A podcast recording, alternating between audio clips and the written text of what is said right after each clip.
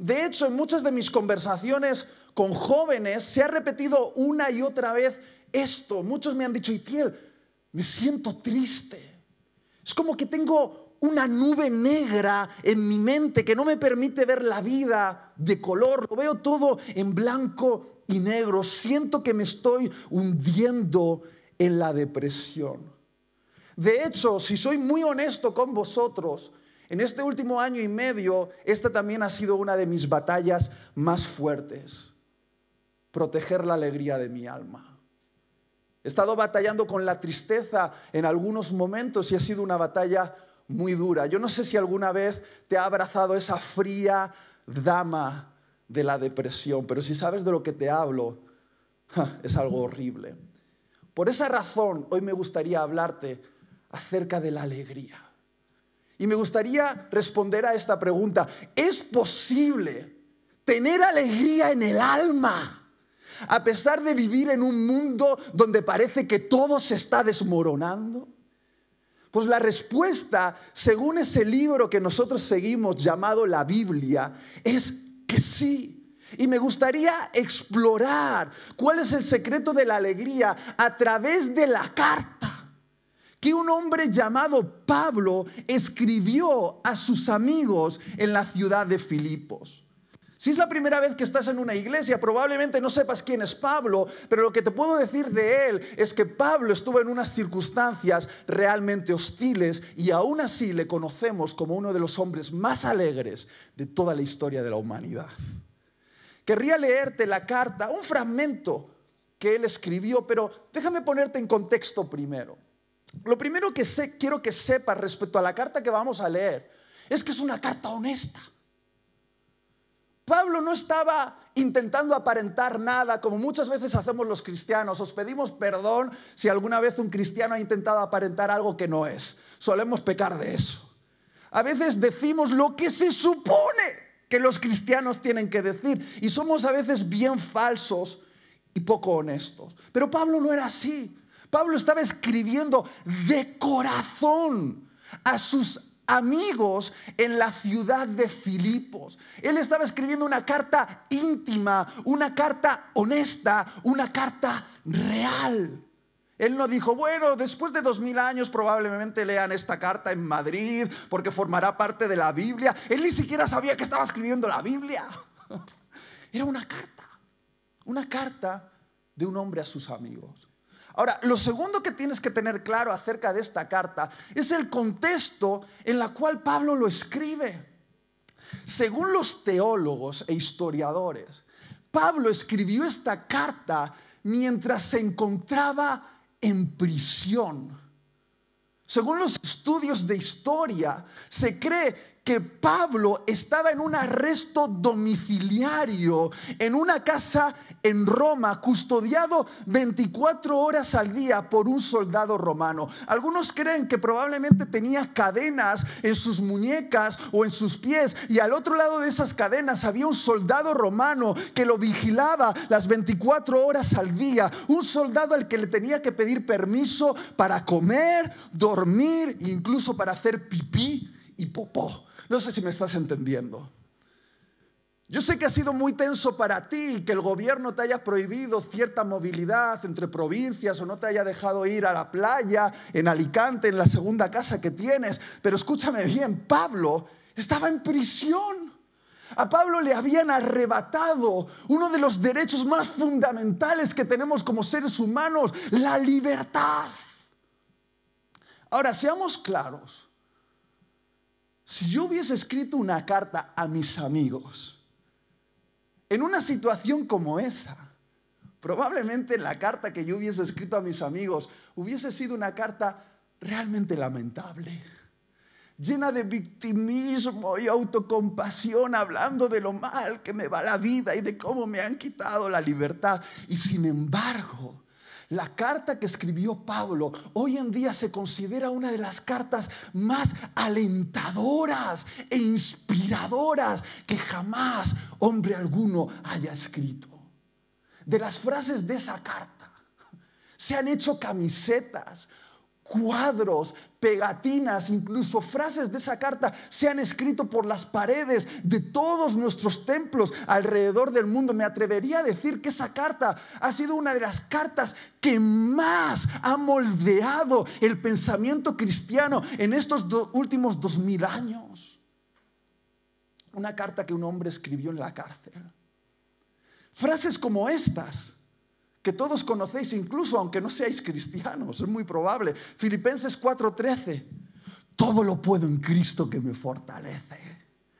Filipenses 4:6, por nada estéis afanosos. Filipenses 1:6, el que comenzó en vosotros la buena obra, la perfeccionará hasta el día de Cristo Jesús. Filipenses 1:21, pues para mí el vivir es Cristo y el morir es ganancia. A ver, por favor, no me digas que no te emociona leer estas frases. Yo tengo ganas de subirme aquí arriba y dar saltos. Es que realmente es inspirador, ¿verdad, Marvin? A, mí, me, a mí me flipa, a mí me emociona leer esta carta. De hecho, yo vuelvo a esta carta constantemente cuando batallo con la depresión en mi vida. La carta de un hombre en prisión. Ahora, lo más interesante de esta carta, Rebeca, es que la palabra que más se repite en esta carta, concretamente 16 veces, en una carta muy pequeña de cuatro capítulos nada más, 16 veces en cuatro capítulos, eso son muchas veces. La palabra que más se repite es la palabra alegría, la palabra gozo. Ahora, la pregunta es, cómo un hombre en las circunstancias de Pablo, que le habían arrebatado uno de sus derechos fundamentales, que estaba preso en un arresto domiciliario, encadenado a un soldado romano durante 24 horas, que tenía que pedir permiso a ese hombre para ir al baño, escribe una carta que hoy en día podríamos considerar como la carta de la alegría. ¿Cuál es el secreto de Pablo para que él estuviese verdaderamente alegre? No aparentemente alegre, no, verdaderamente alegre en unas circunstancias como esta. ¿Qué es lo que Pablo nos puede enseñar a nosotros? Que lo tenemos todo. Tenemos la nevera llena de comida, tenemos series de Netflix que no nos dan ni tiempo a ver, tenemos una sanidad pública buenísima, tenemos más o menos algunas seguridades alrededor de nosotros y sin embargo tenemos una cara de seta que parece que estamos amargados todo el día. Porque por ahí dicen que los cristianos somos muy serios. Por no decir que somos aburridos. Cuando realmente nosotros deberíamos ser el movimiento de la alegría. Deberíamos ser las personas más felices que existen sobre el planeta Tierra. Si alguien definiese a un cristiano, no tendría que decir del cristiano, ah, es una persona que lo condena todo, siempre lo está criticando todo, siempre lo juzga todo. Son personas muy aburridas, siempre muy estrechas, con la cara siempre mm, como contraída. Tendrían que decir de nosotros, son la gente que anda alegre cuando parece que el mundo se va a la quiebra. Es la gente que tiene una extraña felicidad en un mundo donde parecería imposible. Es el movimiento de la alegría sobrenatural. Mucho se habla de los dones espirituales, pero recordar que uno de los dones más importantes es la alegría. ¿Quiénes, aquí quieren saber el secreto de la alegría de Pablo? ¿Alguien tiene intención de aprender algo hoy? ¿Sí? ¿Te apetece saberlo? Algunos que los han traído de invitados dicen, yo estoy aquí porque, porque mi esposa me obligó a venir. A ver, te quiere mucho tu esposa. Te quiere mucho tu amigo, por eso te ha traído hoy aquí, porque sabe que aquí puedes descubrir algo importante. La alegría no es algo que puedes comprar con dinero. Hay personas que tienen mucho dinero, que pueden comprar seguridad para su casa, seguridad para sus cuentas bancarias, seguridad médica, pero no pueden eh, comprar seguridad para su alma. Si la alegría se podría comprar, Europa estaría llena de gente alegre y sin embargo en Europa somos el número uno en consumidores de ansiolíticos y antidepresivos. Pero lo que hoy vamos a descubrir aquí es el secreto de la alegría. Venga, acompáñame a Filipenses capítulo 1, versículo 12 en adelante. Vamos a leer la introducción de esta carta porque creo que aquí está una clave. Dice, hermanos, quiero que sepan que en realidad lo que me ha pasado ha contribuido al avance del Evangelio. Es más, se ha hecho evidente a toda la guardia del palacio y a todos los demás que estoy encadenado por causa de Cristo.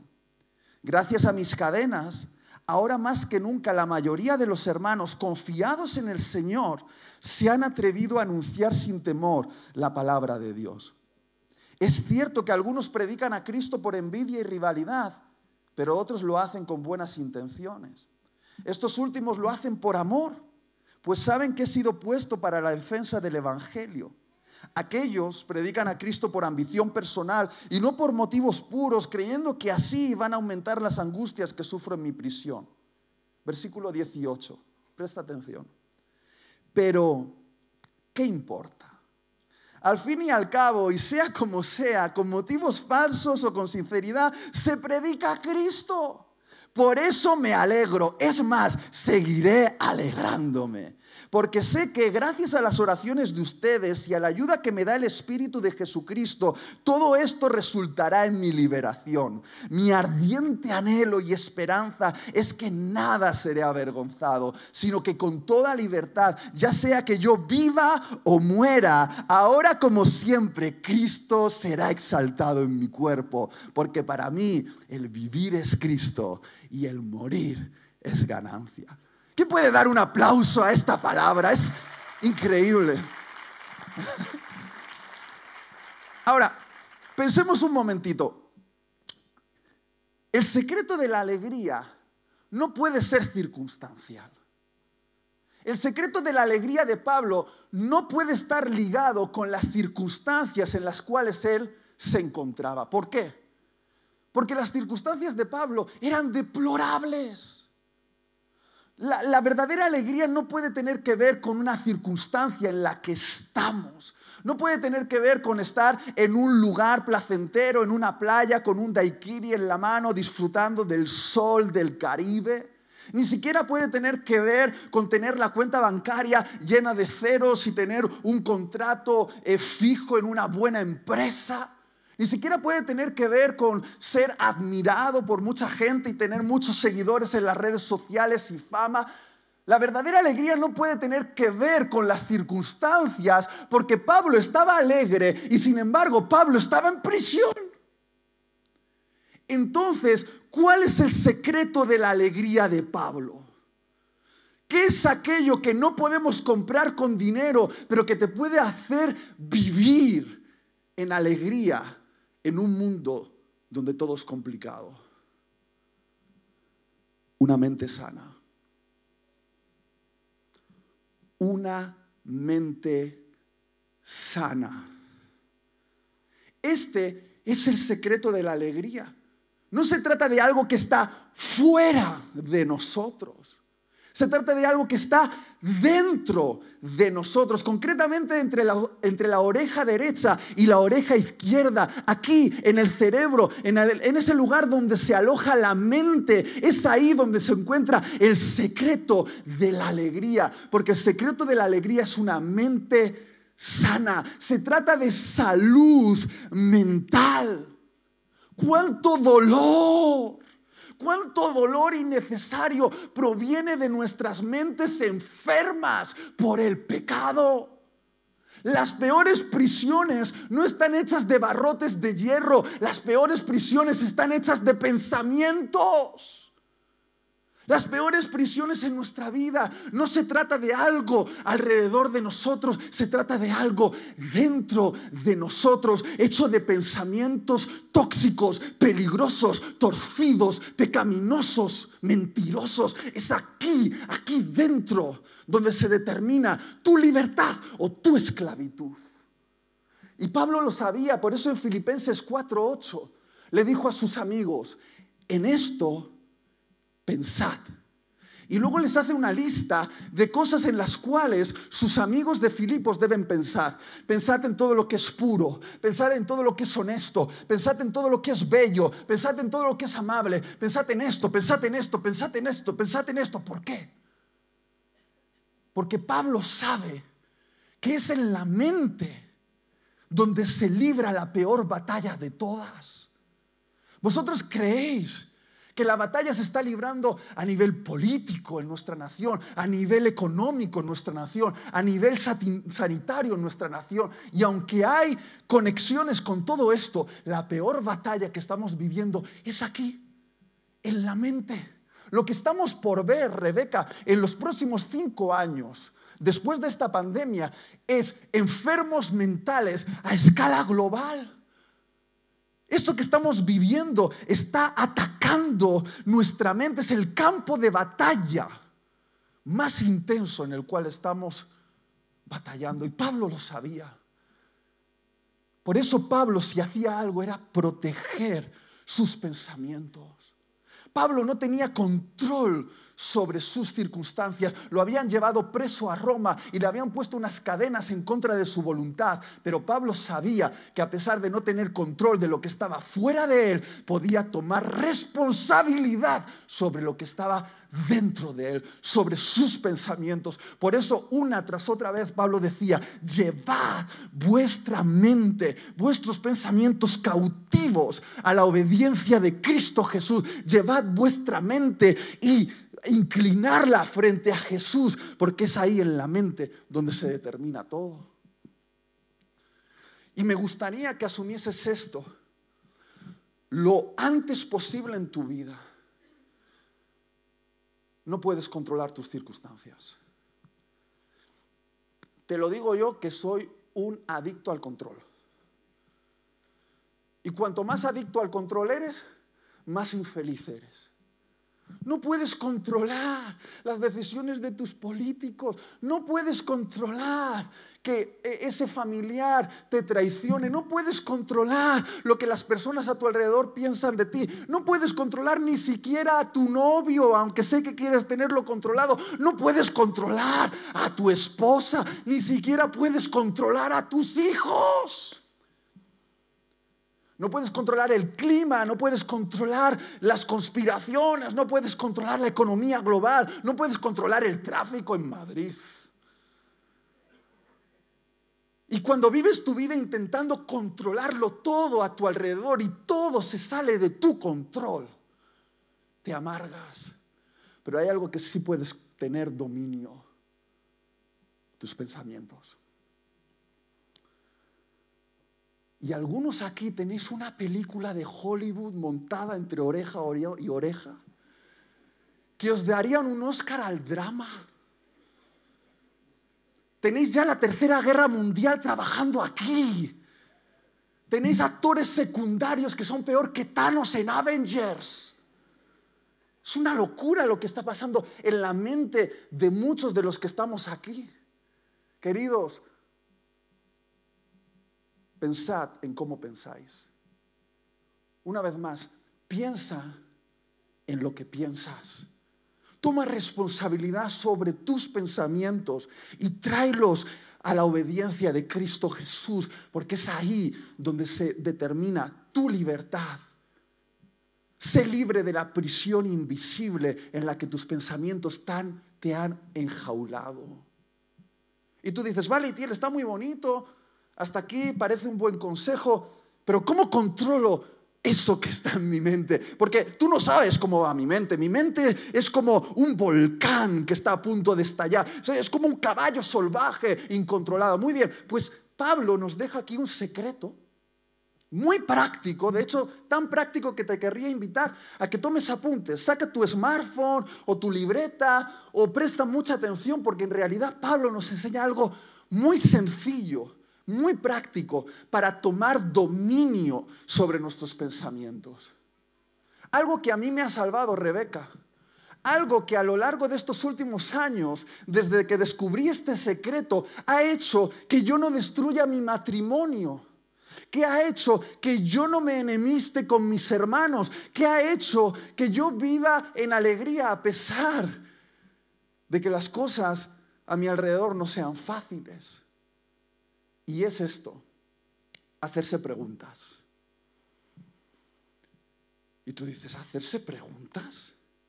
Sí, sí, Pablo se hacía dos preguntas que en el momento en el cual su mente se estaba a punto de descontrolar, esas preguntas eran como dos riendas que domaban el caballo salvaje de sus pensamientos.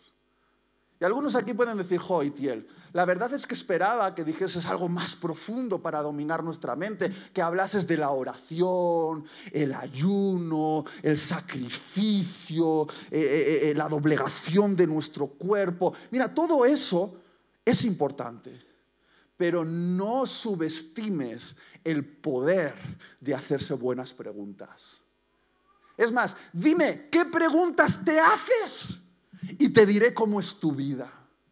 Porque tu vida es el reflejo de las preguntas que te haces. Buenas preguntas pueden lanzar tu vida hacia tu propósito. Malas preguntas pueden boicotear tu vida y sacarte de tu propósito. De hecho, preguntas son peligrosas dependiendo su procedencia. Pueden ser como un caballo de Troya del enemigo. ¿Conocéis la historia del caballo de Troya? El ejército enemigo dio un regalo a, los troyanos que estaban dentro de una fortaleza que nadie podía entrar, pero cuando recibieron ese caballo, ese regalo, dentro del caballo se escondía el ejército enemigo y una vez dentro de la fortaleza por la noche salieron y lo invadieron todo. De la misma manera, Satanás usa preguntas para entrar en nuestra alma y tomar dominio de nuestras vidas. Si no, dime, dime, cómo la serpiente en el Edén logró entrar dentro del alma de Adán y Eva. ¿Cómo comenzó la conversación? ¿Con una? ¿Con una? ¿Con una?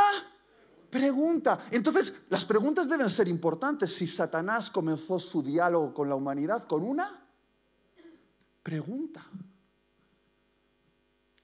¿Con qué Dios os ha dicho? que no podéis comer de ningún árbol del huerto. Este Dios, qué tirano, que pone todo este placer delante de vosotros y después os lo prohíbe. Una pregunta. Una pregunta torcida, una pregunta tóxica, una pregunta enferma. Fue la puerta de entrada de Satanás al alma de Adán y Eva. Una pregunta puede ser el comienzo de una conversación con la serpiente. Y muchos cuando llega la noche y os metéis en la cama, a través de las preguntas que os hacéis, conversáis con la serpiente. Hay algunos aquí que hablan más con Satanás que con Dios. Y deriva de las preguntas que nos hacemos. Y hay preguntas realmente peligrosas. Maridos incluso más peligrosas que cuando nuestra esposa nos pregunta, cariño, ¿este vestido me hace gorda? Rebeca, no hay manera de salir vivo de esa pregunta. Pero hay preguntas tales como estas. ¿Qué pensarán ellos de mí? Mala pregunta. ¿Por qué a mí siempre me pasan cosas malas? Mala pregunta. Si realmente Dios me ama, ¿por qué me ha permitido este dolor? Mala pregunta. ¿Por qué a mí nunca nadie me valora? Mala pregunta. ¿Por qué soy tan estúpido o tan fea o tan no sé qué? Malísima pregunta. Cada vez que nos hacemos esas preguntas, Imagino a Satanás apoyado en la pared de nuestra habitación con su libreta diciendo, tengo un par de respuestas que darte, ¿te gustaría comenzar una conversación conmigo? Y lo digo en serio, porque yo hace un mes y medio atrás tuve una conversación con Satanás. Algunos dicen aquí, esperábamos un predicador que hablase con Dios, no con Satanás. Bueno, es que a veces uno habla con Satanás. Mi familia se contagió de COVID mi suegra tenía los pulmones eh, con una neumonía bilateral entre la vida y la muerte, en, en el hospital, oxigenándola. Mi mujer le bajaron las plaquetas muchísimo y yo estaba en casa solo, cuidando de mi hija durante días. Y empecé una conversación con Satanás, con una pregunta. ¿Y si mi suegra muere? Porque a mí el virus me tocó en el sistema nervioso y me deprimió. Estuve dos días en oscuridad, llorando, llorando, llorando. Y me hizo una pregunta, ¿y si mi suegra muere? Y Sata se vino a mi lado y me dijo, pues vamos a pensar en ello. Vamos a pensar en ello. Y empecé a pensar, Rebeca, me hizo una película. Si, si mi suegra muere, mi mujer va a caer en depresión, probablemente tenga que llevarla a un tratamiento porque ella está muy unida a su madre y entonces no va a soportar esto. Voy a tener que dejar el ministerio, buscaré otro trabajo para cuidar de mi familia, esto no lo vamos a poder soportar, entonces probablemente tenga que dejar todo esto. Yo ya había hecho un plan con mi suegra muerta de aquí a los próximos cinco años. Sí, sí, lo hice. Así lo hacemos muchas veces. Comenzamos conversaciones con la serpiente en nuestra mente. Por eso quizá el secreto de la alegría es tener menos respuestas, pero hacerse mejores preguntas. Muchos de los que están aquí están ofendidos con Dios porque dicen, es que yo le hice una pregunta a Dios y Dios no me ha contestado. En ninguna parte de la Biblia Dios te promete que va a contestar todas tus preguntas, porque hay preguntas que son malas preguntas. Lo que sí podemos aprender es hacernos las preguntas adecuadas. Y Pablo lo sabía. Pablo sabía el poder de las preguntas y por eso nos enseña dos dos preguntas que en el momento en el que tu mente se está desbocando, tus pensamientos están saliendo de control, pueden ayudarte a parar. Parar el drama, la película que estás haciendo en tu mente, esa conversación con Satanás, puedes pararla a través del poder de dos preguntas. Son estas. ¿Qué importancia tiene y qué significado tiene? Una vez más, ¿Qué importancia tiene y qué significado tiene? Di conmigo, ¿qué importancia tiene? Di conmigo, ¿qué significado tiene? Esto me ha salvado la vida. Me ha salvado la vida. Mira, mira cómo Pablo hacía estas preguntas en su vida. Están aquí en la carta que acabamos de leer. En los versículos 15, 16 y 17. Pablo está escribiendo la carta, probablemente él a mano o con un copista al lado. Y Pablo, esto lo hacía mucho, si habéis leído sus cartas os habréis dado cuenta, él no ordenaba lo que decía, él tal como iba pensando, escribía. Por eso a veces sus cartas son un poquito complicadas, porque va de arriba a abajo. No, no dijo, bueno, voy a escribir la quinta versión de la carta. No, no, no, él escribía la carta según pensaba. Y fíjate, en el versículo 15, 16 y 17, Pablo parece que está perdiendo el control de su mente. Porque empieza como una especie de diálogo interior y dice, es que algunos, aprovechando que yo estoy en la cárcel, están intentando ganar ventaja sobre mí y están hablando mal de mí y están yendo a los lugares donde yo abrí obra para hacerse los importantes y quitarme el puesto y ganar influencia sobre los discípulos que yo creé y tal y no sé qué. Y Pablo empieza como a argumentar que estas personas le están haciendo daño, empieza a hacerse una película acerca de que estas personas están aprovechando el momento en el que él está en prisión para ganar ventaja, Pablo se da cuenta de que está perdiendo el control de su mente y para. Para. Versículo 18. Se hace una pregunta. Versículo 18. ¿Qué importancia tiene? Escucha, esa pregunta no está ahí para nosotros. Esa pregunta está ahí. Mira, aquí. ¿Qué importa? No te la hace a ti, Rebeca. No me la hace a mí, se la está haciendo a él. Él está hablando, es que están ganando ventaja sobre mí, fíjate lo que me están haciendo y mira, ay, ay. Y entonces para y dice, espera, Pablo, Pablo, Pablo, Pablo, espera. ¿Qué importa? Y Pablo se responde a sí mismo y dice, en realidad no tiene importancia. En realidad no importa lo que piensen de mí o que ganen ventaja sobre mi trabajo, porque lo que realmente es importante, la predicación del Evangelio y la extensión del reino de Dios sigue imparable y casi como una amenaza para sus enemigos. Dice, por eso me alegro. Sí, me voy a alegrar. Gloria a Dios, han despertado. No hay peor amenaza para tus enemigos que decir, me voy a alegrar. No hay cosa que tema más Satanás que una iglesia que dice, me voy a alegrar.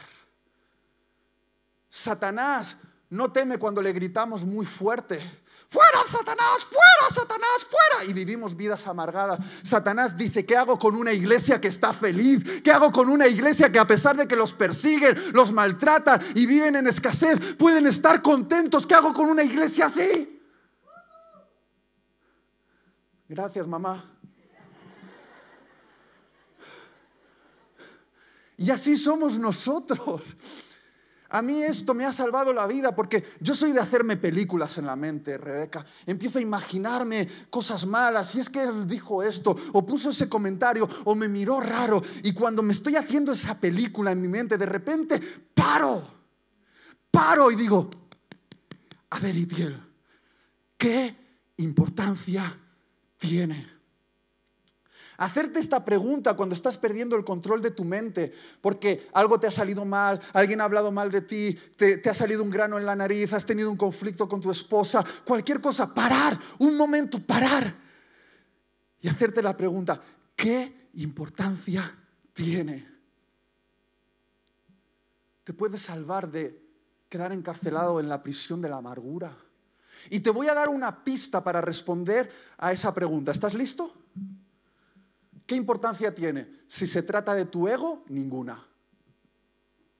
Una vez más, Marvin, gracias por decir que sí. Si se trata de tu ego, ninguna.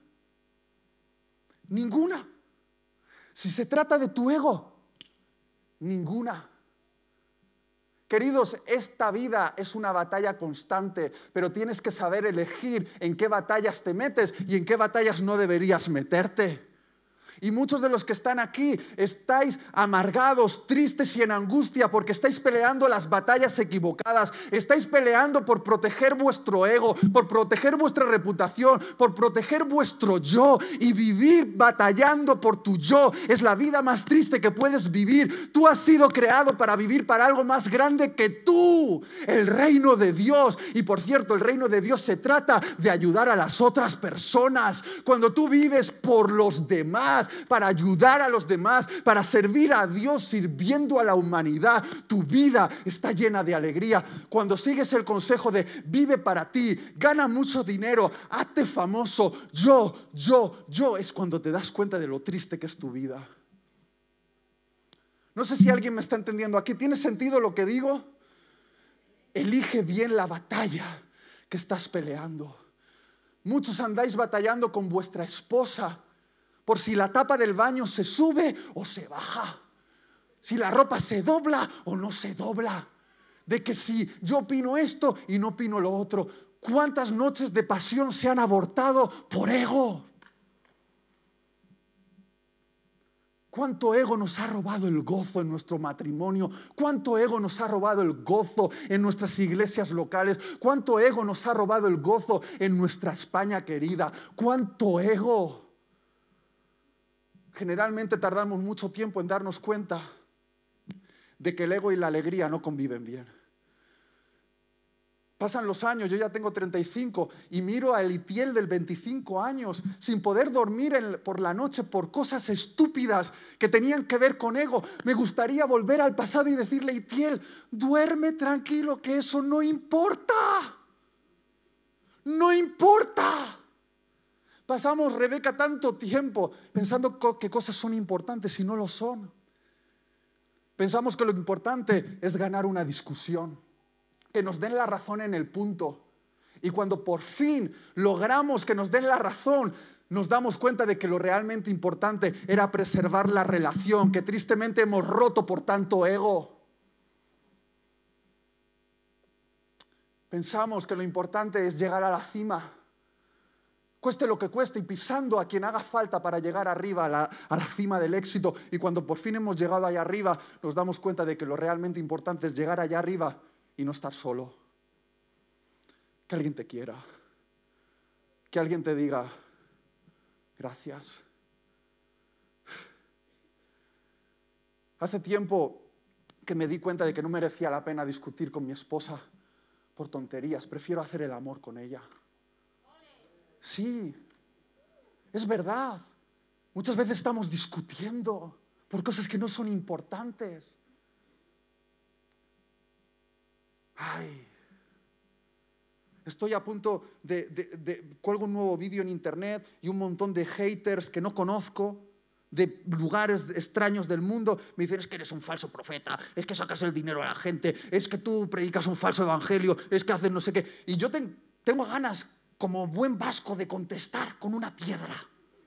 Y estoy ahí a punto de escribir, dando, dando protagonismo a eh, Roberto X2, de que no conozco, quizás un niño de 11 años, rata que está en su habitación así. Y yo digo, merece la pena que dedique estos cinco minutos a contestar un mensaje de alguien que no, que no le caigo bien cuando puedo estar con mi niña en el parque abrazándola y dándola besos y diciéndole te quiero, hija mía. Con el tiempo te das cuenta de que lo que importa es tu familia. Lo que importa es tener buena salud en la medida de lo posible para disfrutar de la vida para pasear, para comerte un helado, para abrazar a las personas que quieres, para adorar a Dios y para servirle en lo que te viene a la mano y siempre ayudando a los demás, viviendo para que a los otros les vaya mejor. Pero tardamos tanto tiempo. Y tú dices que me han ofendido, me han ofendido. Sí, a Pablo también. Pero la ofensa es algo que te pasa. Mantenerte ofendido es algo que decides. Maricha, una vez más, la ofensa es algo que te pasa, pero mantenerte ofendido es algo que decides. Y a Pablo lo ofendieron, sí, pero Pablo dijo a sus ofensores, ¿yo? ¿Mantenerme ofendido? No, yo me alegro. Y es cierto, Pablo estaba en la cárcel, entre barrotes, pero el hombre más libre de Roma estaba en esa cárcel, porque el hombre más libre de Roma era Pablo, porque no estaba en una prisión de ego. Pablo era libre para vivir en alegría. Eso es la verdadera libertad. El hombre más libre de todos estaba entre rejas. Tenemos que elegir si queremos vivir como Pablo. Esta pregunta yo me la hago de otras maneras como ese asunto trasciende a la eternidad. Transciende a la eternidad porque si no trasciende a la eternidad no es importante. Puede tener cierta importancia en este mundo, pero si no trasciende, si no supera a tu muerte, no es importante. Mira, mi mujer y yo acabamos de empezar búsqueda de casa para comprar. Y el 90% de las casas de segunda mano que nos venden el de la inmobiliaria nos dice, es que invirtieron un montón de dinero en esta casa, pero luego se divorciaron. El de la inmobiliaria me dice, invirtieron mucho dinero en esta casa y de repente pasó no sé qué en la familia. Invirtieron mucho dinero en esta casa y pasó esto. Y yo digo, no, no quiero vivir mi vida así. Creyendo que lo importante es comprarte una casa bonita y en el proceso perder a tu familia, dividirte de tu esposa, alejarte de tus hijos. Un hombre nos decía, estoy vendiendo esta casa enorme porque mis hijos no la quieren heredar, porque no me hablan. Y le pregunté, ¿y por qué? Y dice, bueno, es que son unos desgraciados. Le digo, bueno, por eso no te hablan, hijo. Era así, historias así. Y uno se pregunta, ¿para qué? Entonces, dite a ti mismo, ¿Qué importancia tiene? Dilo conmigo, ¿qué importancia tiene? Hazte así. ¿Qué importancia tiene? Ahora piensa en lo que te está robando el sueño estas noches y pregúntate, ¿qué importancia tiene? Y si se trata de tu ego, ninguna. Y termino con esto. La segunda pregunta que Pablo se hacía, que es la que complementa esta, cuando los asuntos sí son importantes.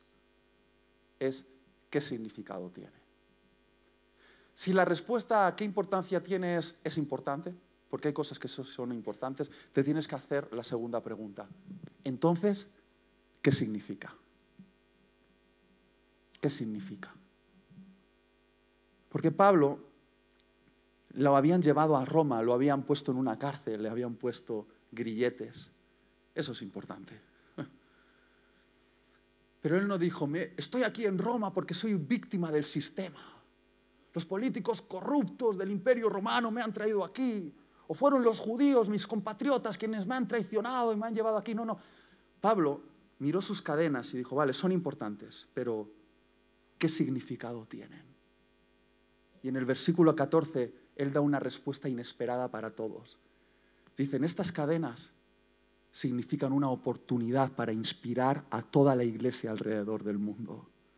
Dijo, porque estas cadenas son lo que está alentando a mis hermanos alrededor del mundo a vivir su fe de una manera más elevada, con valor, que viéndome a mí llevando estas cadenas sin doblegar mi fe, sin tener temor, sin tener autocompasión, se están sintiendo inspirados a vivir una vida más grande. Él dijo, estoy aquí por la causa de Cristo. No dijo, estoy aquí porque me han tratado muy mal. No, Cristo ha permitido este dolor en mi vida. Cristo ha, creído que yo puedo soportar este dolor y llevar estas cadenas de tal manera que den gloria a Jesús e inspiren a las personas que me conocen durante toda su vida.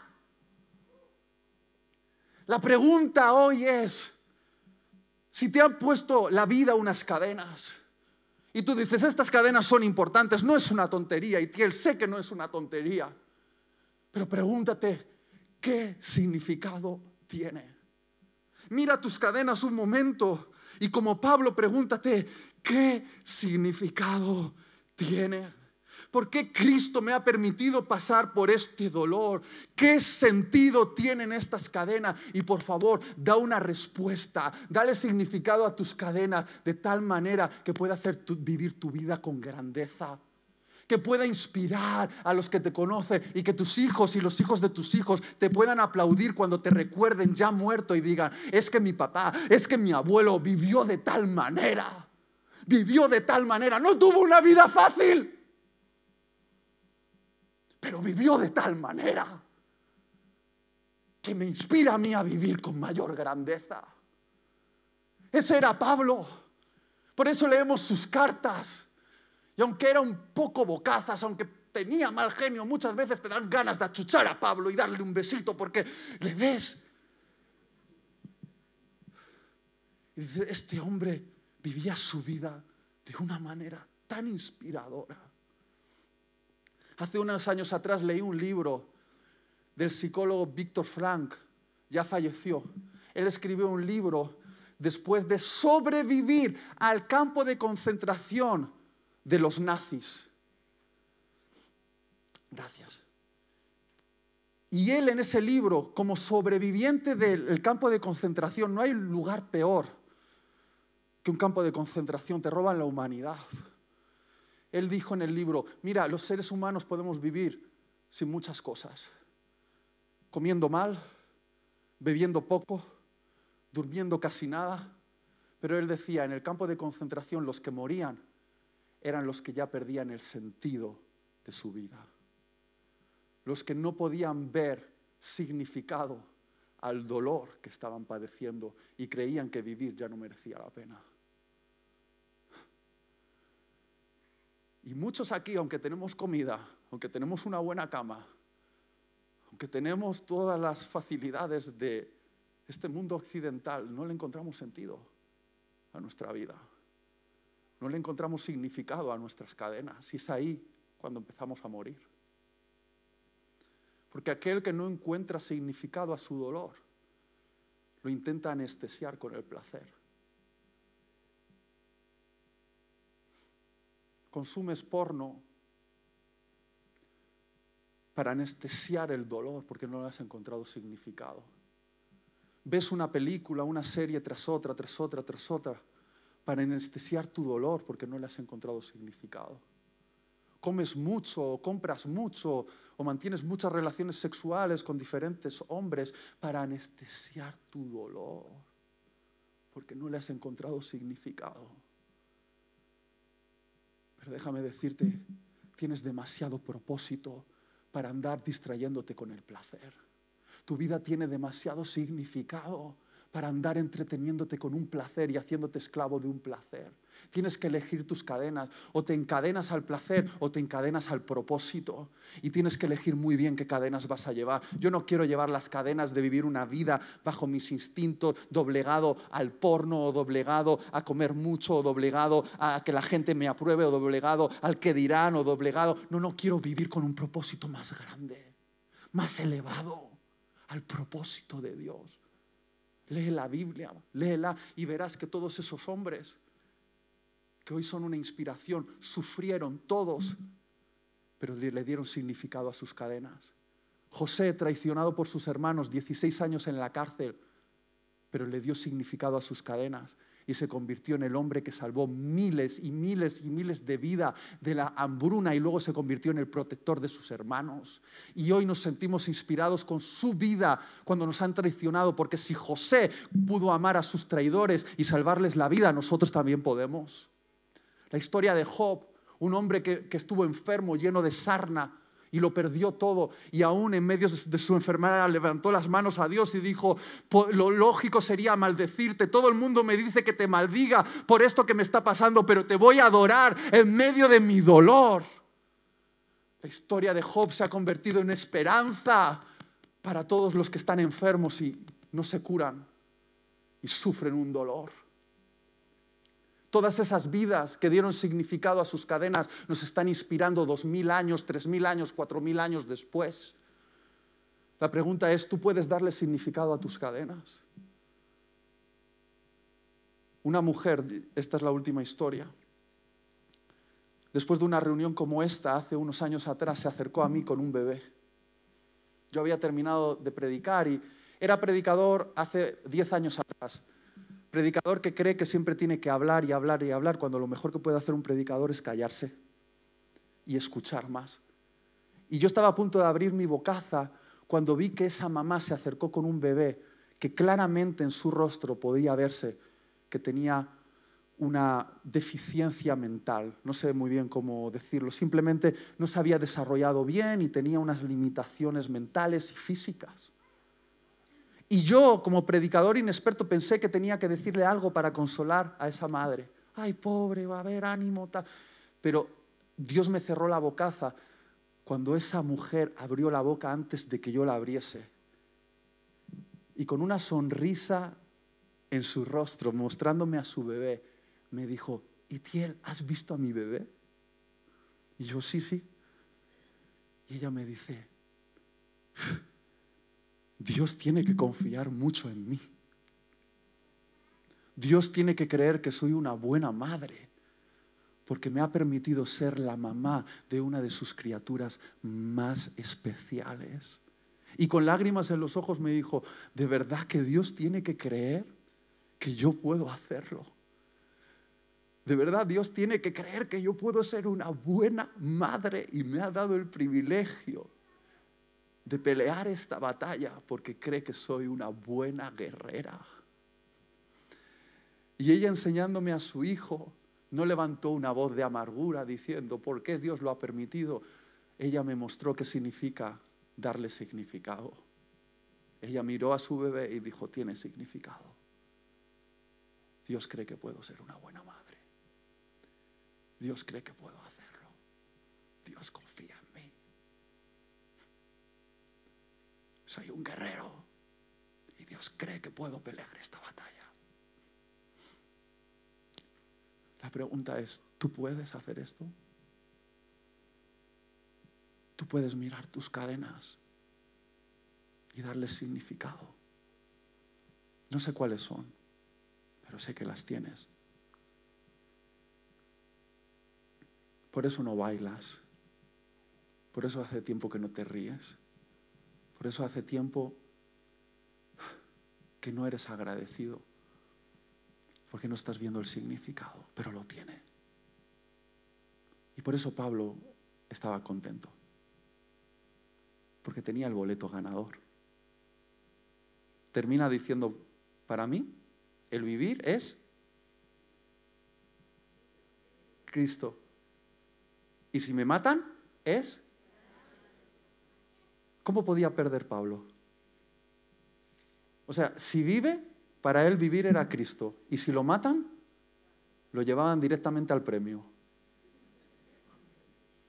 ¿Cómo vivirías tu vida si sabes que tienes el boleto ganador? Y el mejor premio, la vida eterna. De que no mueres jamás. De que al otro lado hay un mundo para ti que vas a disfrutar, lleno de amor, lleno de propósito, que vas a estar en un mundo nuevo. Entonces para ti el vivir es Cristo y el morir es ganancia. Y si ya la muerte no es un problema, ¿qué es un problema? Si morir ya no es un problema, ¿qué es un problema? ¿Cómo vivirías tu vida si no hubiese problema? Reales, de verdad, de los que importan, tu eternidad, con el boleto ganador. ¿No estarías feliz? La pregunta aquí es, ¿cuántos tenéis el boleto ganador? Levanta la mano si tienes el boleto ganador.